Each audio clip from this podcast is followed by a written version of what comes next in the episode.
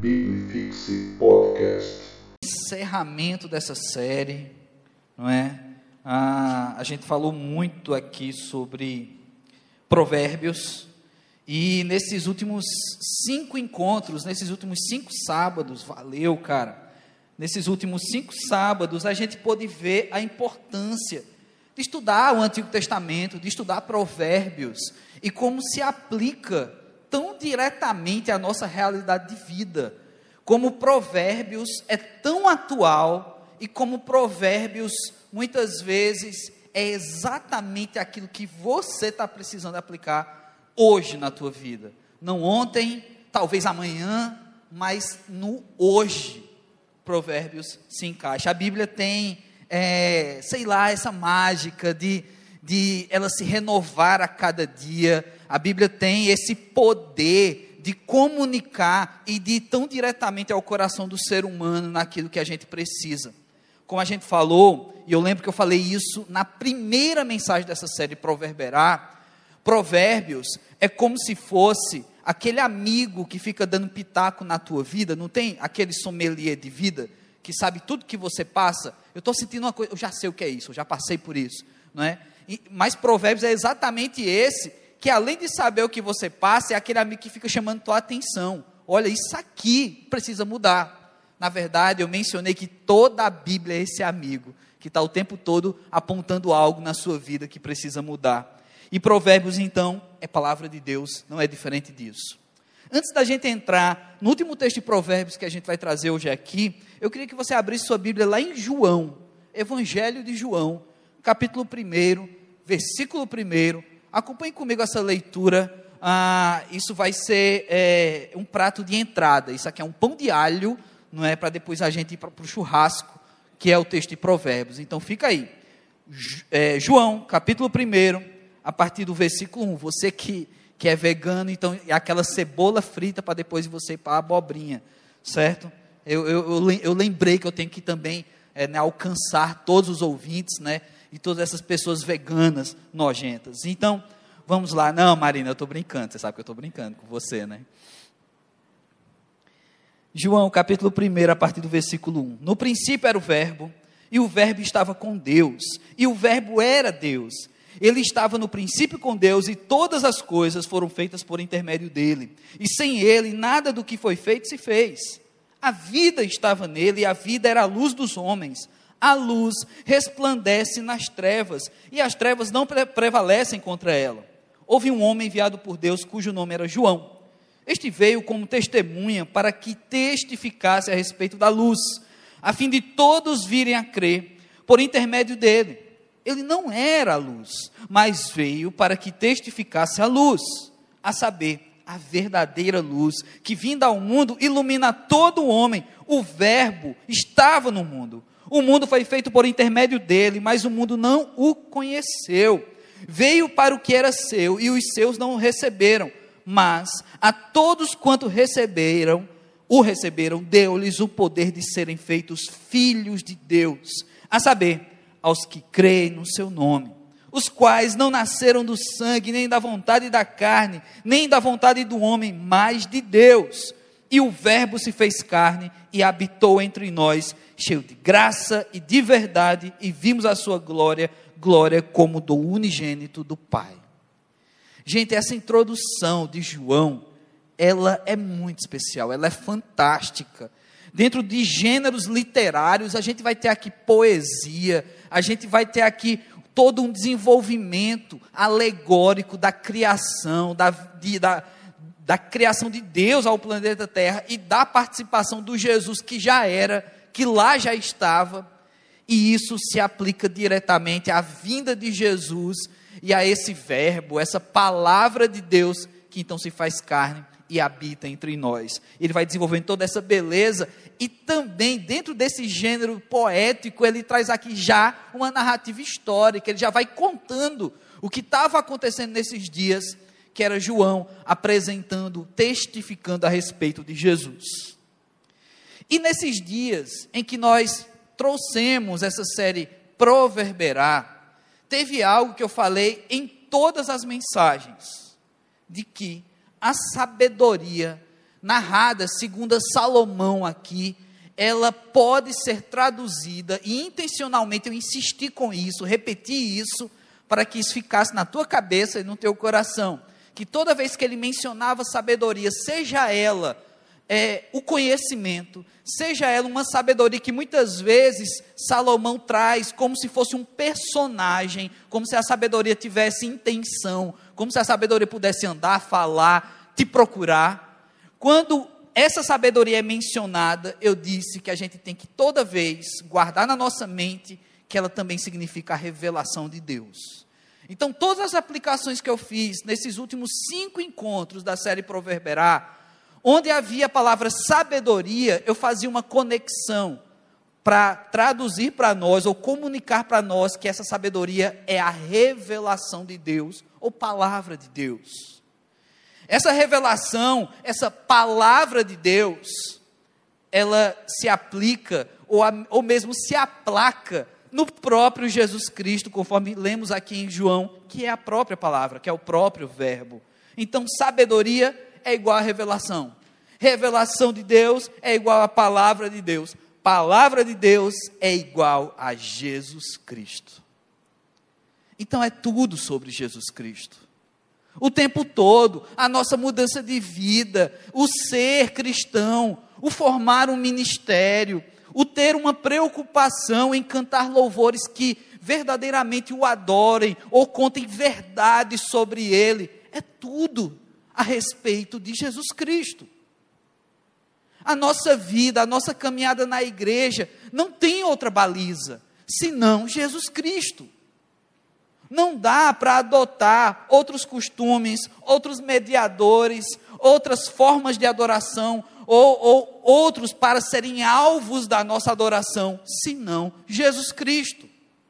A sabedoria de Deus, a revelação de Deus, a palavra de Deus, então chega em Jesus, é sobre Jesus e tem que continuar sendo sobre Jesus. Vivemos para Ele e assim devemos ser. Então agora abra sua Bíblia em Provérbios, capítulo 8, a partir do versículo 22. Provérbios 8, de 22 a 36. Chegando ao final dessa nossa série, que ela pode ter outras partes, como já tivemos séries aqui, não é que em outro momento, quem sabe 2022 ou 2023, a gente pode trazer a segunda parte ou terceira e assim vai dessa série, porque Provérbios é extenso demais e tem muita coisa a ensinar para nós. Provérbios 8, a partir do versículo 22. O Senhor me possuía no início da sua obra, antes de suas obras mais antigas. Desde a eternidade fui estabelecida, desde um princípio, antes do começo da terra. Antes de haver abismos, eu nasci e antes ainda de haver fontes carregadas de águas, antes que os montes fossem firmados, antes de haver outeiros, eu nasci. Ainda ele não tinha feito a terra, nem as amplidões, nem sequer o princípio do pó do mundo. Quando ele preparava os céus, aí estava eu. Quando traçava o horizonte sobre a face do abismo, quando firmava as nuvens de cima, quando estabelecia as fontes do abismo, quando fixava ao mar o seu limite para que as águas não transpassassem os seus limites, quando compunha os fundamentos da terra, então eu estava com ele e era seu arquiteto, dia após dia eu era as suas delícias, folgando perante ele em todo o tempo, regozijando-me no seu mundo habitável e achando as minhas delícias com os filhos dos homens. Agora, pois, filhos, ouvi-me, porque felizes são os que guardarem os meus caminhos. Ouvi o ensino, sede sábios e não rejeiteis. Feliz o homem que me dá ouvidos, velando dia a dia as minhas portas, esperando as ombreiras da minha entrada. Porque o que me acha, acha a vida e alcança favor do Senhor. Mas o que peca contra mim, violenta a, violenta a própria alma. Todos os que me aborrecem amam a morte.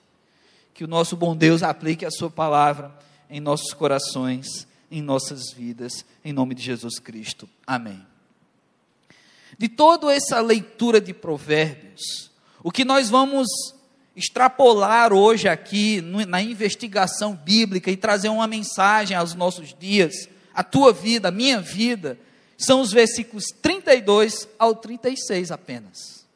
Então mantenha sua Bíblia aberta, Provérbios 8, de 32 a 36, porque eu quero me concentrar com você nesses versículos. Não que os versículos anteriores, a partir do 22, sejam desprezíveis de maneira alguma, e por isso eu fiz questão de lê-los aqui. Porque também, fazendo esse paralelo com 1 João, aqui a gente tem toda uma poesia da presença, da sabedoria de Deus. E não por acaso, após a leitura de 1 João, eu fiz aquela conexão em sequência Sabedoria igual a palavra, palavra igual a revelação, ou revelação igual a palavra, e por fim, revelação e palavra igual a Jesus Cristo. Então aqui é sobre Jesus de quem ele está falando, um Jesus que sempre esteve, que sempre existiu, mas que no plano de Deus havia dia e hora para Jesus ser revelado na terra, em corpo humano, sendo 100% homem, 100% Deus, mas com uma missão. Essa missão tinha prazo. Essa missão se cumpre, Jesus é crucificado, Jesus é morto, ressuscita no terceiro dia e Jesus reaparece aos seus discípulos e após ser assunto ao céu, esse Jesus deixa uma promessa e deixa também missão para aqueles que ficam. E todos nós somos igreja hoje formada em torno de toda essa verdade de um Cristo que não está numa cruz, de um Cristo que ressuscitou, mas de um Cristo que não apenas abandonou a cruz, deixou a cruz e voltou à vida, mas um Cristo que, tendo voltado à vida e já tendo nos salvado, também nos deixou missão. E aqui em Provérbios, a gente tem ensinamentos de Jesus.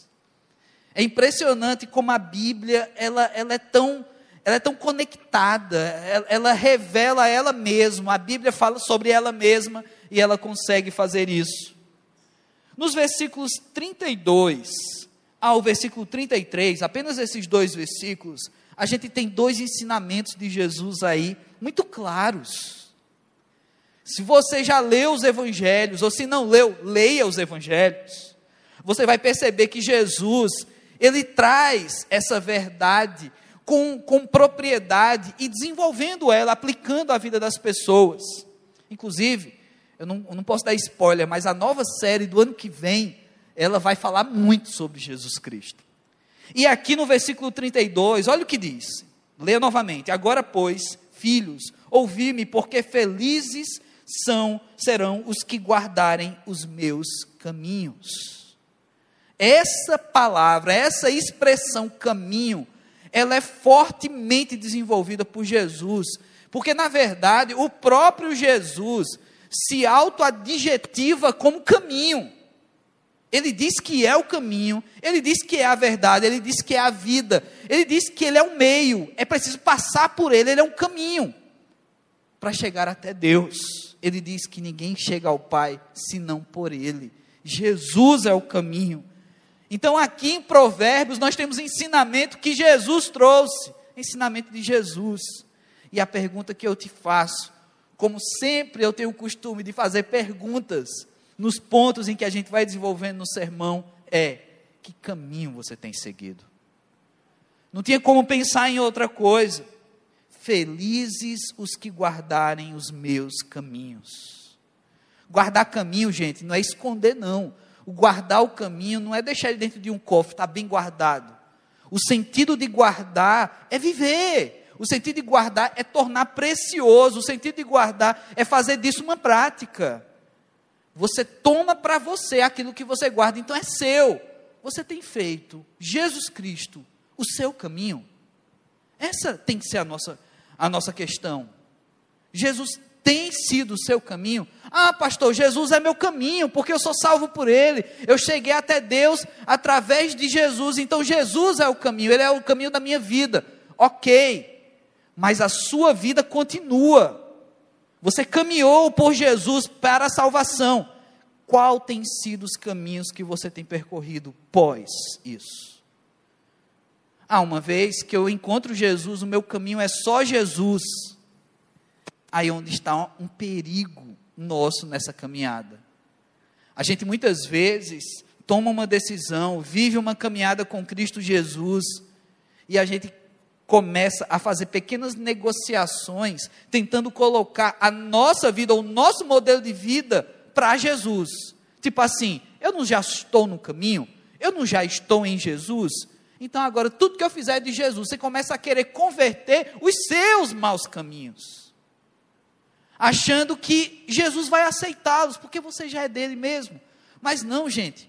Quando a palavra de Deus cita aqui no Antigo Testamento caminhos, quando o próprio Jesus Cristo cita sobre caminhos, quando ele se autodenomina caminho, caminho implica em todo um trajeto, em todo uma, um, uma, um ponto de partida e um ponto de chegada. O nosso ponto de partida é o dia em que nós reconhecemos Jesus Cristo como nosso Senhor e Salvador. Porque antes disso, a nossa vida é só para comer cuscuz e depois morrer. Nasce, cresce, reproduz e morre. Quando você encontra com Jesus, aí a tua vida faz sentido. Quando a minha vida faz sentido, agora eu tenho um percurso, eu tenho um trajeto, eu tenho um caminho. Esse caminho, ele não tem conclusão, porque se trata de eternidade, mas ele tem uma chegada enquanto vivo aqui na terra. Vai chegar o dia em que nós vamos fazer a transição de um corpo mortal, mas com espírito eterno, para tão somente um corpo glorificado e eterno, unido a esse espírito. Então, esse trajeto é o caminho que eu quero que você pense.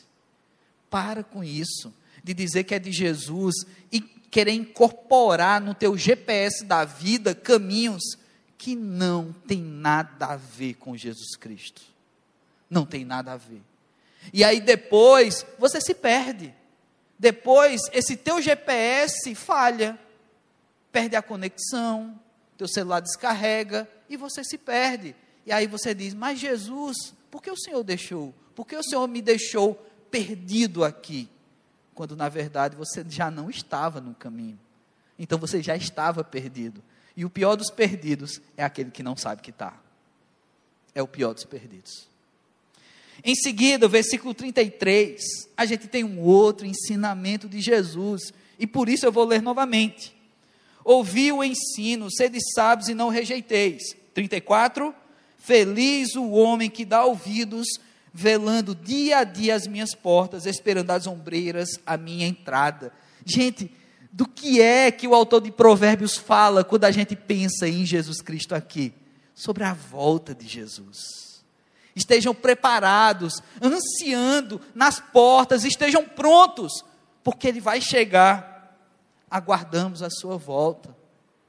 E aí a segunda pergunta que a gente tem para hoje é: nós vivemos como quem aguarda a volta de Jesus?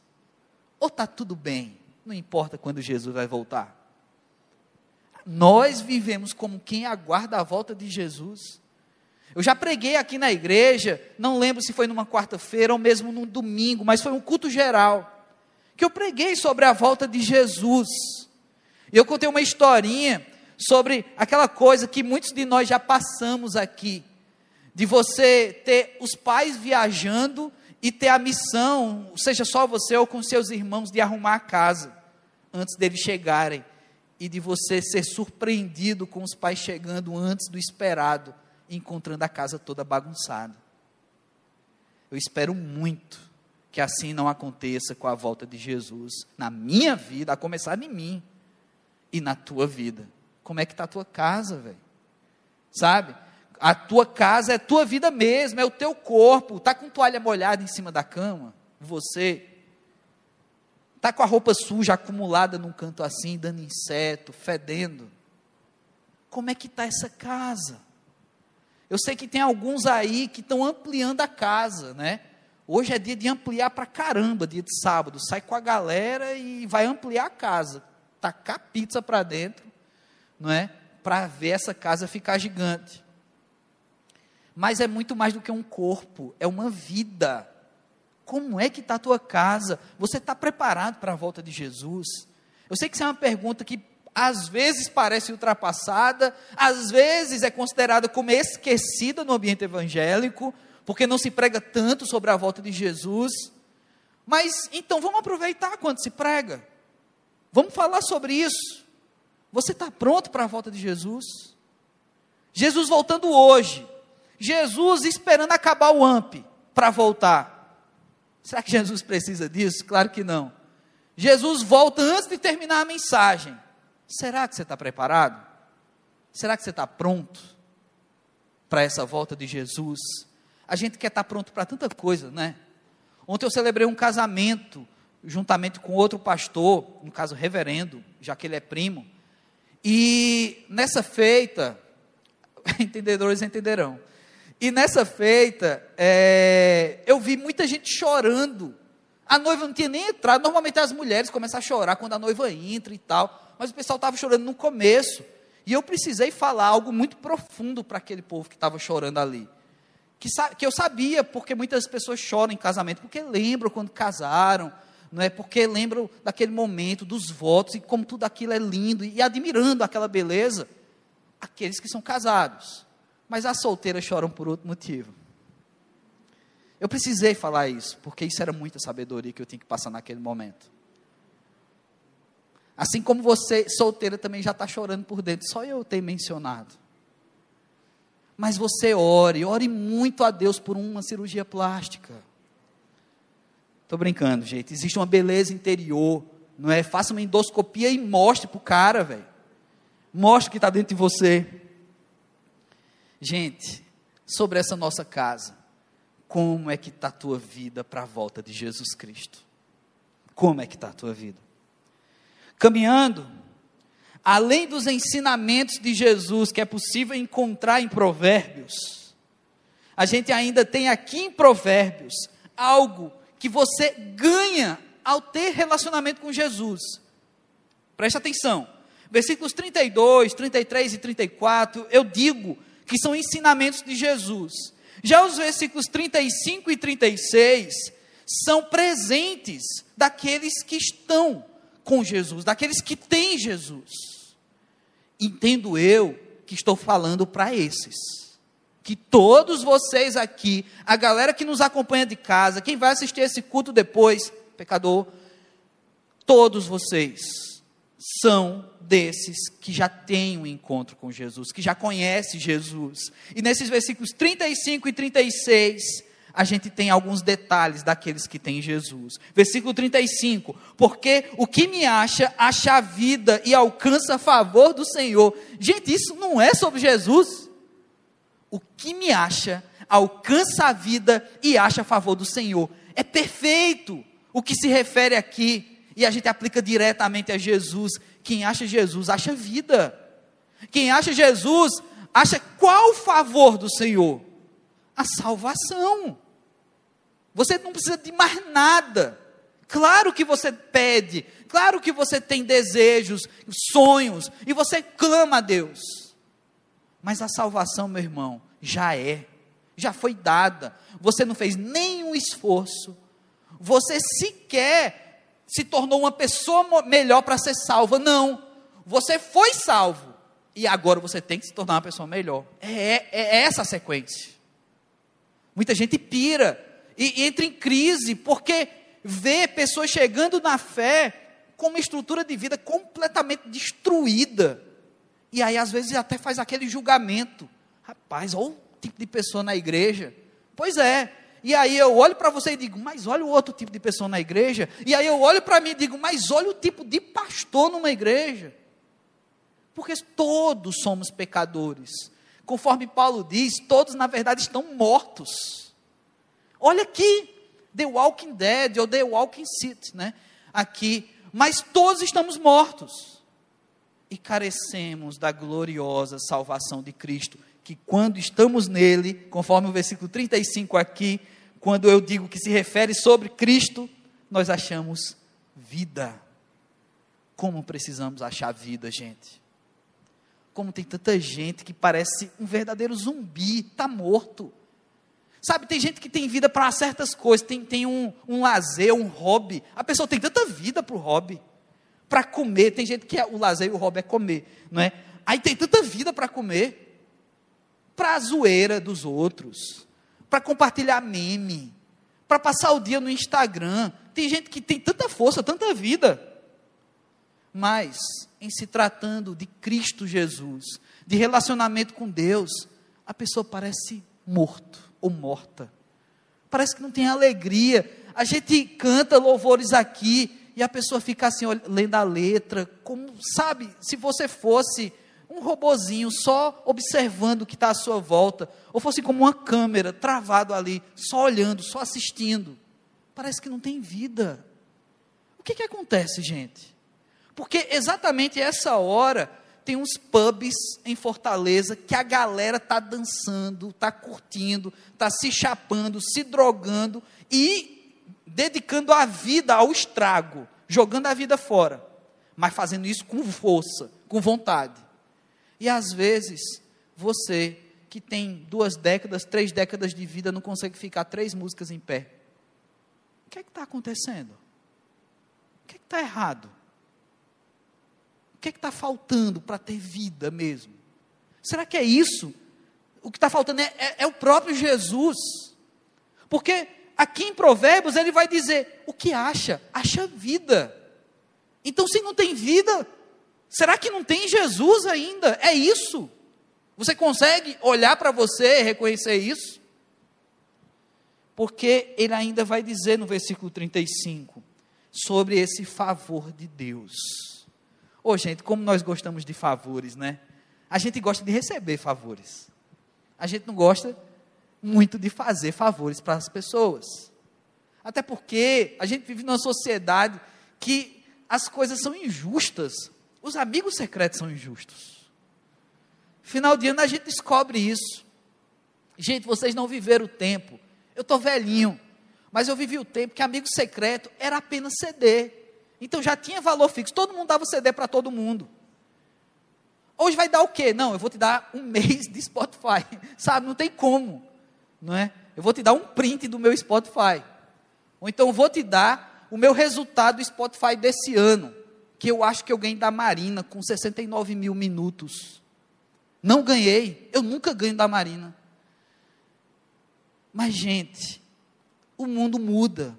Os tempos passam, os amigos secretos, amigo doce, que é um perigo para diabético, não é? É melhor ter um amigo salgado, ah, amigo da onça que troca as coisas e você percebe que ninguém ali é amigo, sabe? Tem tantas formas de você trocar presentes, mas o mundo é injusto. E às vezes a gente fica cansado de fazer favores às outras pessoas, porque nem sempre somos retribuídos. Aqui a gente já sabe que quando você encontra Jesus, você alcança um favor de Deus. E esse favor não é amigo secreto, você não precisa devolver a salvação, porque você sequer tem controle sobre a salvação. É um presente que você não tem como é, devolver ou pagar isso, porque é caro demais. Foi o próprio Deus que teve que preparar o sacrifício, porque você era incapaz de fazer isso. Nós somos incapazes de sacrificar a, a, ao ponto de honrar com todos os nossos pecados. Somos incapazes. Aí Deus prepara um favor, favor imerecido, graça, e entrega para nós. E aí a pergunta é: o que você faz com esse favor? O que você faz com esse favor?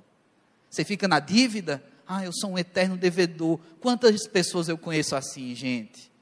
que vai no gabinete pastoral e é sempre o devedor de Jesus. Ah, porque eu vacilo demais, eu sempre estou em dívida com Jesus. Mas a, assume e aceita viver desse jeito, em dívida. Porque tem gente que se acostuma em ser endividado. Mas, meu irmão, com Deus, uma vez alcançado pelo favor de Deus, sua vida tem que mudar. Eu tenho que viver em gratidão. Como é uma vida grata?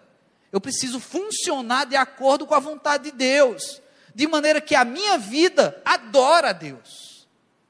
Deus quer a nossa adoração, Ele quer. Ele quer que nós o coloquemos como centro das nossas vidas, Ele quer. Porque não tem outro para assumir esse lugar. E quando a gente acha que pode colocar outro no centro das nossas vidas, é ladeira abaixo, é só desgraça. Porque esse lugar é de Deus. Quem o acha encontra a vida e alcança o favor de Deus. E por último, versículo 36. Mas o que peca contra mim, violenta a própria alma. Todos os que me aborrecem amam a morte. Que maneira triste de encerrar uma série com esse versículo 36. Porque se antes a gente estava falando sobre esse encontro com Jesus, quem o acha encontra a vida, encontra o favor de Deus. Mas é quando se fala sobre isso, também é preciso falar sobre o desencontro. Aqueles que não querem viver esse encontro, aqueles que querem andar perdidos daquele GPS que a gente falou no começo, dos caminhos, daqueles que não estão aguardando a volta de Jesus, do que nós falamos também aqui, que não estão preparando a casa, não estão às portas, esperando Jesus voltar, ansiosos, porque tem muita coisa errada na vida, não volta agora não, Jesus, deixa eu arrumar essa casa. Pois é, daqueles que, por não o acharem, não acharam a vida. Ou seja, a vida não é vida, não tem sentido viver. E por não acharem a vida, não o acharem, também não vivem o favor de Deus. São desfavorecidos. Não é assim? Quando você estuda ciências sociais, quando você estuda antropologia, você vai observar o, o, a, a área, o setor da cidade, as pessoas, você vai atender desfavorecidos. Pois é, existem desfavorecidos do favor de Deus.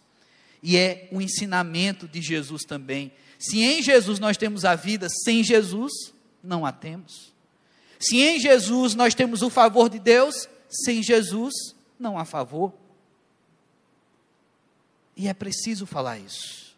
Não adianta, gente, a gente, a gente continuar um, um estilo de pregação que tem sido mencionado tanto aí no mainstream, no mercado gospel, da hipergraça, tudo vai dar certo. Jesus é bonzinho, Jesus é teu sim carinhoso, que você vai agarrar e vai ser tão bonzinho, e não importa a vida que você leva, não importa as escolhas que você faz, não importa se você está perdido e quer continuar perdido, e não quer o GPS, não quer encontrar o caminho, porque Jesus é bonzinho quando na Bíblia falamos sobre favor, sobre graça, é preciso também falar sobre desfavor e desgraça. E não é por acaso que esses versículos estão tão próximos um do outro aqui em Provérbios 35 e 36 do capítulo 8. Que a minha vida, meu irmão, que a tua vida não seja um desfavor, não seja uma desgraça. Eu desejo muito que você já tenha sido um daqueles que já se encontraram com o favor de Deus. Eu desejo muito que você já tenha sido alcançado pela graça de Deus. E agora, meu amigo, já não tem mais o que fazer. Ela já te alcançou, ela já te pegou. Então vamos viver conforme o que Jesus quer de nós. No início era o Verbo, o Verbo estava com Deus, o Verbo era Deus o Verbo se fez carne e habitou entre nós. Esse habitar prevalece. Já não mais um Cristo dividindo espírito e carne, mas um tão somente Cristo espiritual, ressurreto, corpo glorificado. Ele habita entre nós ainda. Ele habita na sua vida, dentro de você. Baixe sua cabeça, fale com Deus aí. Como é que está a sua vida? Como é que está o teu caminho? Como é que está você aguardando a volta de Jesus? Será que você é alguém que vive esse favor de Deus já? Já encontrou Jesus, já encontrou a vida? Ou será que em, em meio a desencontros, você ainda vive desfavor? Ou quem sabe até mesmo na desgraça? É hora, meu irmão, de mudar isso. Ainda tem chance. Eu falei no começo que Jesus podia voltar no meio dessa mensagem. Até agora não aconteceu. Ele está te dando a chance. Ele está te dando tempo. Isso é misericórdia de Deus. Então, é hoje o dia A chance é agora. Então não, não, não coloque isso para frente. Faça isso hoje. Então, se você reconhece que a tua vida ainda não é o caminho, que ainda há algo a mudar, algo muito sério, que você ainda não é desses que se preparam para a volta de Jesus, ou que até mesmo falta esse encontro com Cristo, para que você ache vida e o favor de Deus. Eu quero te convidar agora a simplesmente colocar a tua mão sobre o peito. Eu não vou te chamar aqui para frente, eu quero orar por você aí onde você está. Se você se sente assim, como eu falei. Que Deus te abençoe. Que Deus te abençoe, meu irmão. Quem mais se sente assim? Seja sincero com Deus. Eu prometo não te expor. Você tá, você, esse momento é entre você e Deus. Deus te abençoe. Deus te abençoe. Deus te abençoe, minha irmã. Quem mais? É entre você e Deus. Deus te abençoe sua oração sincera, um gesto sincero. Deus te abençoe, meu irmão. Deus te abençoe. Oh, Deus amado, Pai. Eu quero te apresentar cada uma dessas vidas, Senhor Deus, que nessa hora respondem, ó Pai, a esse chamado, a esse convite, Senhor Deus, a essa mensagem, ó Pai. Deus amado, cada uma dessas mãos que colocam, que repousam sobre o peito, Senhor Deus, representam vidas que de algum modo se sentem identificados por esse texto, Senhor Deus. Que de algum modo, ó Pai, ou se sentem fora dos teus caminhos, do teu caminho, ou de repente não estão se preparando para a volta de Jesus, teu filho, ó Pai, ou simplesmente ainda não acharam a vida, ainda não encontraram o favor de Deus. Então, Pai, que seja hoje o dia em que estas vidas acham teu favor, encontram teu filho Jesus que já nos salvou. Que esse gesto seja o primeiro passo do confessar Jesus Cristo como Senhor e Salvador dessa vida, ó Pai. Em definitivo, não importa quantos anos de igreja, ou se está indo vindo pela primeira vez hoje a uma igreja, mas que seja hoje o encontro marcado com teu filho Jesus, ó Pai. Que seja hoje a transformação de vida e que seja hoje em que esse nome está, Senhor Deus, no livro da vida, na salvação. E assim, ó Pai, no teu caminho, e assim aguardando a volta de Jesus, o teu filho, e recebendo o teu favor, da tua graça, Senhor Deus. Abençoa essas vidas, ó Pai, como a cada um aqui, Senhor Deus, presente, como todos os que aqui estão aqueles que já têm Jesus, que já têm uma caminhada, que precisa, Senhor Deus, de mudanças, de melhoras, ó Pai. Aqueles, Senhor Deus, que precisam da tua palavra e que nessa noite saem com mais um pedaço dela, Senhor Deus. Abençoa cada um, aqueles que estão em casa também. Cura, Senhor Deus.